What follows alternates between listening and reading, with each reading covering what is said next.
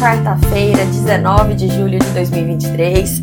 Sejam todos bem-vindos ao Minuto Megawatt, seu café da manhã energético, transmitido todos os dias ao vivo no Instagram e na sequência disponível como podcast no seu streaming de áudio preferido.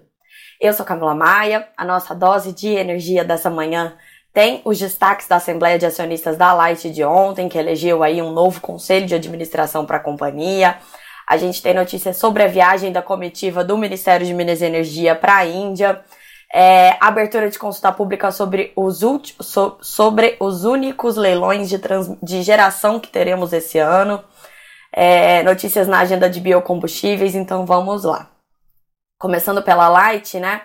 Ontem, então, os acionistas da companhia, é, como esperado, eles deram o aval para a chapa liderada pelo investidor Nelson Tanuri é, teve 90% dos votos computados, foi eleita, então, é, esse novo conselho, ele vai ter nove, nove conselheiros, duas, dois a mais do que a versão anterior. O próprio Tanuri, que tem 30% da Light, ocupa um desses lugares. E aí, outros integrantes alinhados com ele vão estrear no colegiado. É, o ex-senador e ministro Hélio Costa, que foi indicado para a presidência do conselho o Pedro de Moraes Borba e o Wendel Oliveira, que tem sido aí um nome ventilado como é, um, o futuro presidente da Light, é, que vai ser indicado pelo Tanuri, então, para comandar a companhia no lugar do atual presidente Otávio Lopes. Foram reeleitos também cinco conselheiros, incluindo o Firmino Sampaio, que é ex-presidente da Equatorial, foi presidente do conselho da Light no momento muito importante da companhia, ali durante a negociação com a ANEL sobre a sua revisão tarifária extraordinária, e a permanência dele no colegiado é sempre bem vista, até por conta dessa experiência que ele tem ali, né, de, de tratar com o regulador em recuperar concessões muito problemáticas, né, pelo trabalho também executado ali na Equatorial. É, essa chapa ela foi proposta em conjunto pelo Tanuri e por outros grandes acionistas da Light, incluindo o Ronaldo César Coelho e o Carlos Alberto Sicupira, a Tempo Capital e o investidor Vitor, Vitor Adler. É, o Valor Econômico explicou ali em uma reportagem hoje que o Tanuri não participou, então, da elaboração do plano de recuperação judicial da Light, que foi apresentado na sexta-feira passada, que a gente falou aqui bastante sobre isso na segunda-feira. Por quê? Porque ele não ocupava nenhuma posição na companhia ainda. Então, esse plano ele foi recebido com bastante críticas, né, pelos credores, sempre é, né, criticado, mas no caso, a recuperação judicial da Light tem sido um pouco mais é, delicado, um processo mais complexo. É, e aí a tendência é que esse plano então seja revisto por essa nova gestão da empresa é, antes de ser submetido à votação, ao mesmo tempo em que esses novos donos da Light também estão conversando constantemente com os credores para apaziguar a situação. Ninguém quer que o plano seja rejeitado. É, todo mundo que está investindo na companhia, né? Os credores querem receber o máximo possível do dinheiro, querem que a companhia se recupere até para poder ter acesso a esse dinheiro. E ao mesmo tempo, esses novos donos também apostam aí na, na recuperação da companhia, né? Essa nova composição do conselho vai ser importante, então, para conduzir essas conversas com a ANEL. Porque a Light tem aquele problema, tem, tem, o, tem o seu problema atual, né? Que é o nível de perdas muito alto, perdas, é, perdas não técnicas, que são os, os famosos gatos, são muito, muito altos. É, e, e, é um problema sistêmico ali em todo o Rio de Janeiro. É, ao mesmo tempo, a concessão da Light vence em 2026. Então a empresa ela já até manifestou a, o interesse em renovar sua concessão, mas para isso ela precisa cumprir uma série de requisitos, tem uma questão dos investimentos, da qualidade do serviço prestado. Então a companhia ela vai ali tentar conversar com a ANEL é, para tentar aumentar o percentual das perdas não técnicas que são repassadas à tarifa, né? Tentar negociar condições que permitam que a empresa resolva essa questão e sobreviva. Ainda sobre o noticiário de ontem, a ANEL teve a sua reunião ordinária, né, toda terça-feira, e ali um destaque foi a abertura da consulta pública para discutir o edital dos leilões A-1 e A-2, que vai acontecer primeiro de dezembro. Esses leilões são aqueles leilões de ajuste, quando as distribuidoras fazem pequenas compras de energia apenas para ajustar contratos em relação à carga projetada para os anos seguintes, é um ajuste bem fino. É, então, embora sejam leilões pequenos e destinados à energia existente, ou seja, não é, não vão viabilizar projetos novos de geração, eles devem ser os únicos desse ano. É, por quê? Porque as distribuidoras estão sobrecontratadas e também tem uma dificuldade muito grande de projetar a carga futura, é, que seria para os leilões a menos 4 e a menos 6, né? A carga para daqui 4 anos e 6 anos é uma incógnita. Por quê? A gente tem um crescimento muito grande da geração distribuída, ninguém consegue acertar né, a projeção dessa curva de crescimento da GD. E também temos a abertura do Mercado Livre, a princípio no ano que vem, para todos os consumidores em média e alta tensão, mas uma sinalização de que até 2028 haveria a abertura total do Mercado Livre. Então, isso mudaria muita coisa. A distribuidora, nesse cenário, vai passar a ter um papel de, de apenas uma. Vai ser uma gestora do fio, né? Ela vai continuar com o monopólio da distribuição, mas não vai ter o um monopólio da venda de energia para os consumidores. Então eu vou poder escolher de quem que eu vou comprar energia, mas vou continuar pagando a minha conta para minha distribuidora, que é quem faz a gestão ali da rede de distribuição. É, tudo isso ainda precisa ser, muito, ser definido e aí as empresas têm essa dificuldade de declarar demanda futura, por isso que a gente está com dificuldade de ter novos leilões é, de geração de energia nova. Esse leilão a menos um e a menos dois teve algumas inovações no edital. É, a reportagem da Natália Bezutti está bem completa lá na plataforma. Vai ficar em consulta pública, então, até o dia 4 de setembro. É, a diretoria da ANEL de ontem também discutiu a proposta de metodologia de revisão da Receita Anual de Geração, a RAG, das hidrelétricas enquadradas no regime de cotas, criado lá atrás pelo MP 579 propôs aí uma receita total de 3,1 é, bilhões de reais para essas empresas, uma alta de 1,6% em relação à receita do ano vigente. E outra decisão bem importante da ANEL de ontem foi a manutenção da repactuação do GSF por Telespires. É, e aí vou explicar por que isso foi importante.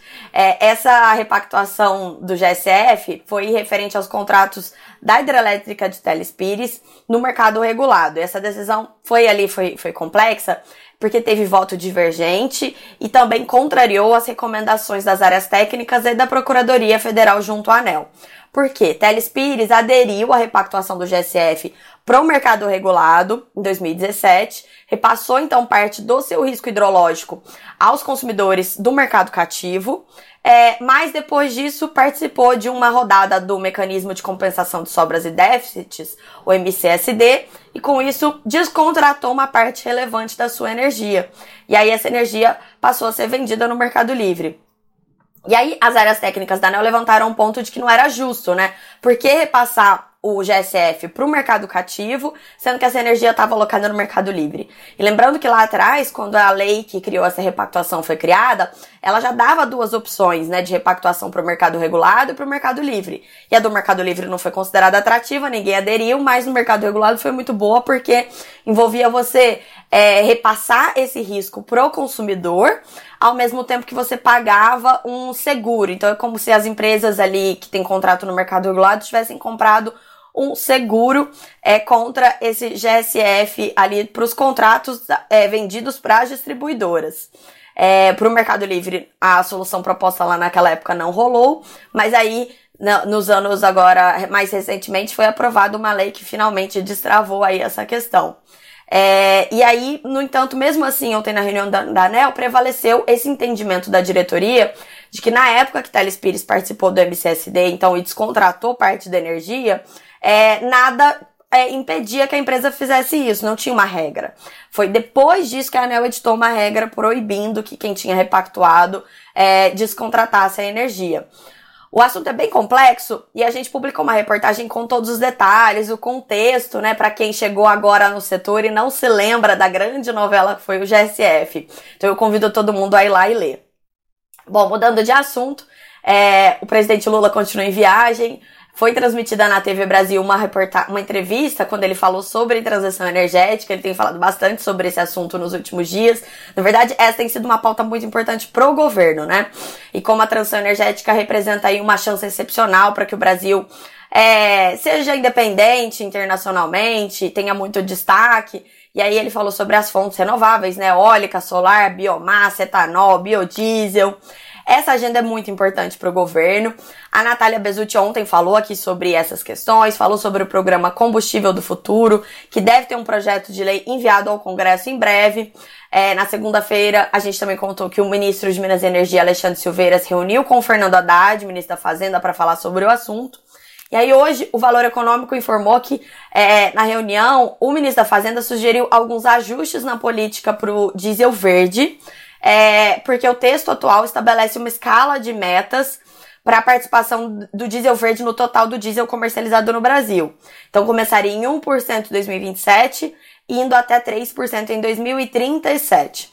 É, e o Haddad sugeriu que o percentual seja definido anualmente pelo é, Conselho Nacional de Política Energética, o CNPE, obedecendo o mesmo intervalo, mas aí é, cada ano o percentual vai depender das condições para produção e da existência ou não de um mercado para exportação do diesel verde.